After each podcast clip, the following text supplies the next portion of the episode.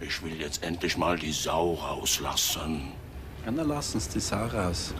Aber nicht bei mir. Schimmerlos! Ich mach dich nieder, Schimmerlos.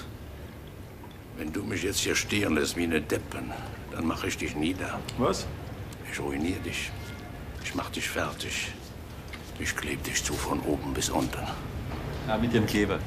Meinem Geld. Ja? Ich kauf dich einfach. Ich kauf dir eine Villa, stellst dir noch eine Ferrari davor, deinem Weib schicke ich jeden Tag eine Fünfkaräter. Ich schiebe dir hinten und vorne rein. Ich scheiß dich sowas von zu mit meinem Geld, dass du keine ruhige Minute mehr hast. Ich schicke dir jeden Tag Cash im Koffer. Das schickst du zurück. Einmal, zweimal, vielleicht ein drittes Mal. Aber ich schick dir jedes Mal mehr. Und irgendwann kommt dann noch mal der Punkt, da bist du so mürbe und so fertig und die Versuchung ist so groß, dann nimmst es. Und dann hab ich dich, dann gehörst du mir. Und dann bist du mein Knecht. Ich mach mit dir, was ich will. Stehst der Junge? Ich bin dir einfach über. Gegen meine Kohle hast du doch ja keine Chance. Begreifst du das denn nicht, mein Junge?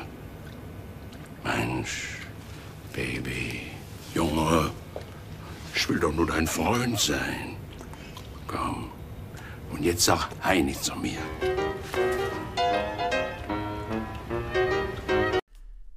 Ey, mal ganz ehrlich. ist das eine geile Szene oder ist das eine geile Szene? Also ich meine, du kannst die Szene jetzt nur hören, du kannst sie ja nicht sehen, aber Mario Adorf, ja, ich glaube, wie heißt der denn da nochmal?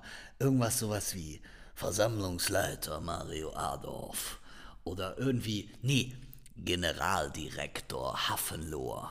Hör mal, das ist doch mal eine geile. Ich bin dir so über, ich scheiß dich voll mit meinem Geld. Oben, ich stecke dir oben rein und unten rein. Ich kauf deiner Frau noch eine 5 Karäter und dir stelle ich noch eine Ferrari vor der Villa. Hör mal, das ist doch mal eine geile Szene, oder? Also, natürlich ist es jetzt nicht so eine besonders positive Szene. Falls du jetzt Bock hast auf einen Podcast zum Thema Persönlichkeitsentwicklung, dann muss ich dir wahrscheinlich sagen, Okay, dann bist du hier wahrscheinlich ein bisschen falsch, weil so ein bisschen provokant ist die Szene natürlich schon, aber irgendwie auch ein bisschen lustig. Also ich muss sagen, dass die ein bisschen lustig ist. Jetzt muss ich mal gucken, wie kann ich denn jetzt hier in so einem Podcast eine geile Brücke schlagen? Weil natürlich können wir jetzt geil über Geld reden, wir können so ein bisschen darüber quatschen, ähm, was Geld mit einem macht und ob Geld was Gutes ist und Geld was Böses ist und keine Ahnung was. Aber dann können wir, dann können wir gleich auch noch ein paar Räucherkerzchen anzünden und dann tanzen wir ein bisschen im Kreis und dann können wir uns alle noch verabreden und irgendwie noch ein Retreat zusammen machen. Hey, das ist alles cool. Nicht, dass du mich jetzt falsch verstehst, aber wir wollen ja eigentlich auch so ein bisschen Business machen. Ne?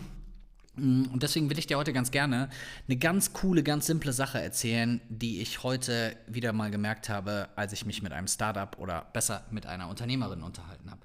Und zwar, um mal ganz ehrlich zu sein, ist es so, wenn du ein Produkt konzipierst, wenn du eine Leistung auf den Markt bringst oder irgendwie sowas, dann beschäftigst du dich ja extrem viel damit. Was ist das? Ist das cool? Ist das nicht cool? Was, was kann das? Was kann ich dem Kunden anbieten? Welche Merkmale sind irgendwie relevant?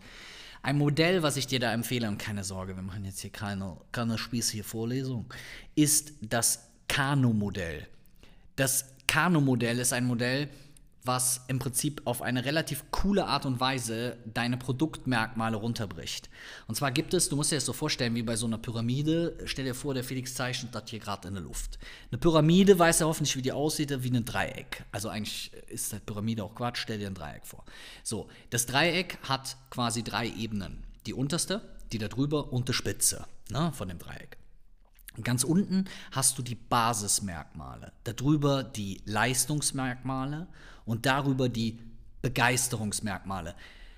Jetzt klingt das vielleicht erstmal so ein bisschen kompliziert, aber überleg doch mal bei deinem eigenen Produkt, bei deiner eigenen Leistung, was sind Basismerkmale? Also was sind Merkmale, wo der Kunde sagt, hey, ganz ehrlich, das ist völlig normal, dass es drin ist, das ist nichts Besonderes, das gehört halt einfach mit dazu, Ende aus, fertig. Was sind Leistungsmerkmale? Also was sind Sachen, die das Produkt irgendwie zu etwas Leistungsfähigem machen? Was macht es vielleicht ein kleines bisschen schon leistungsfähiger, besonderer oder vielleicht auch schon ein wenig in die Richtung der Unterscheidung? Aber was sind wirkliche Begeisterungsmerkmale? Also was ist wirklich das, was dein Produkt zu etwas macht, was den Kunden begeistert. Weil das sind auch die Sachen, die dazu führen, dass der Kunde dein Produkt weiterempfiehlt, dass er anderen davon erzählt, dass es etwas Geiles, dass es etwas Cooles, etwas Besonderes ist. Und ganz ehrlich, die meisten Produkte haben keine Begeisterungsmerkmale, gar keine. Also ist ja nichts dabei, was mich begeistert.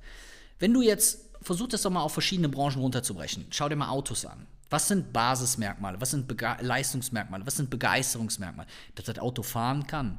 ABS hat, Airbag, elektrische Fensterheber. Holt das noch irgendeinen von uns hinterm Herd hervor? Ich glaube nicht, oder?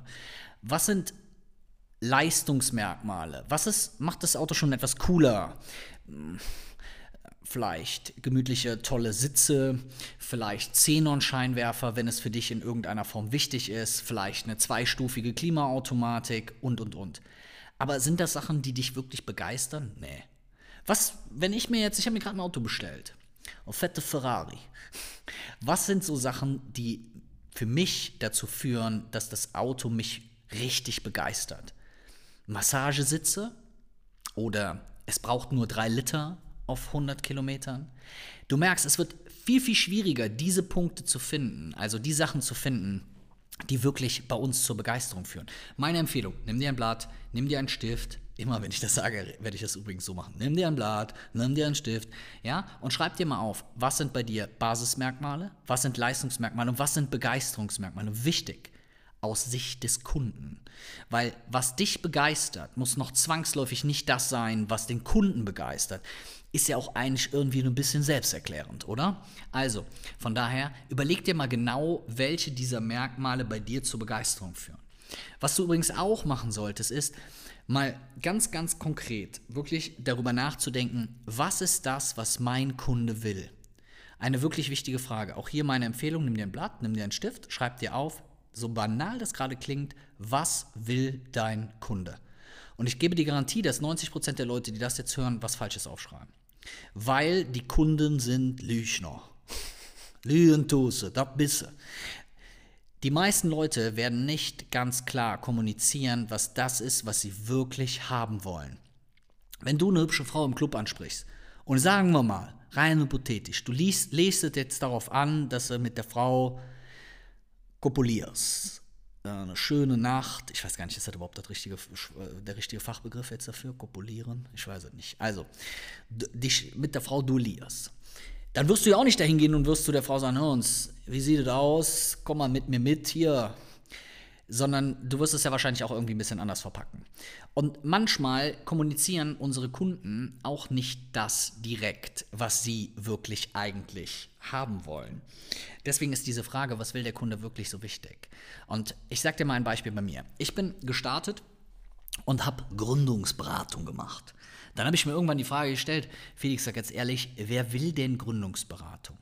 Eine zweite schlaue Frage, die du dir immer in dem Kontext stellen kannst, ist, wer will das überhaupt? Dann habe ich mir gesagt, ja gut, Gründungsberatung. Also ich will lecker essen, ich will was zu trinken, ich will mal raus auf der Straße, aber wer will denn Gründungsberatung? Eigentlich will kein Mensch Gründungsberatung.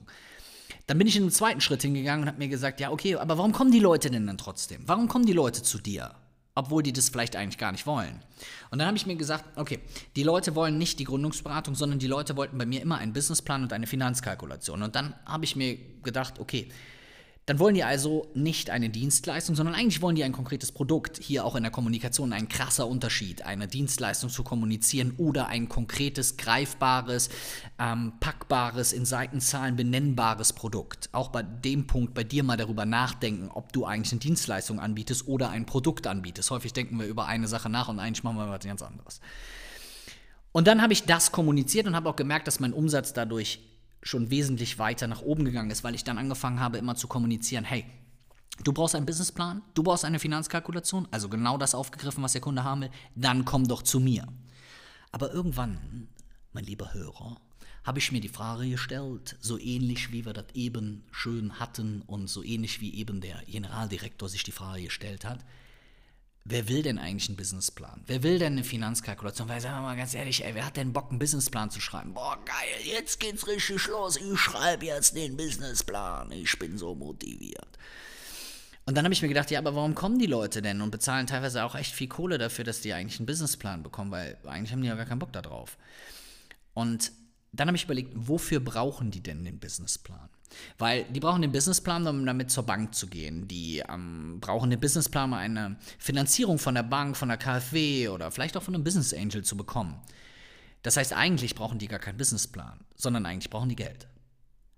Und als mir das klar war und ich meine Kommunikation geändert habe und hingegangen bin und gesagt habe, hey, pass mal auf, du brauchst Geld? Du brauchst eine Finanzierung für dein Startup, für dein Unternehmen? Dann komm zu mir, ich besorge dir die Kohle. Habe ich wieder einen Umsatzboost gehabt, weil ich habe weder eine Dienstleistung kommuniziert, ich habe weder ein konkretes Produkt kommuniziert, sondern ich habe nur den Traum der Person getriggert du musst den Traum dann natürlich auch erfüllen. Also, ne, wir wollen ja jetzt hier nicht in eine Blender-Welt. Ähm, du willst ein Waschbrettbauch. Das ist aber genau das, was hier getriggert wird. Niemand möchte ein zwölfwöchiges Fitnessprogramm. Jeder möchte ein Ergebnis. Wenn du dieses Ergebnis, den Traum, das Ziel deines Kunden ganz konkret kennst, was will dein Kunde wirklich?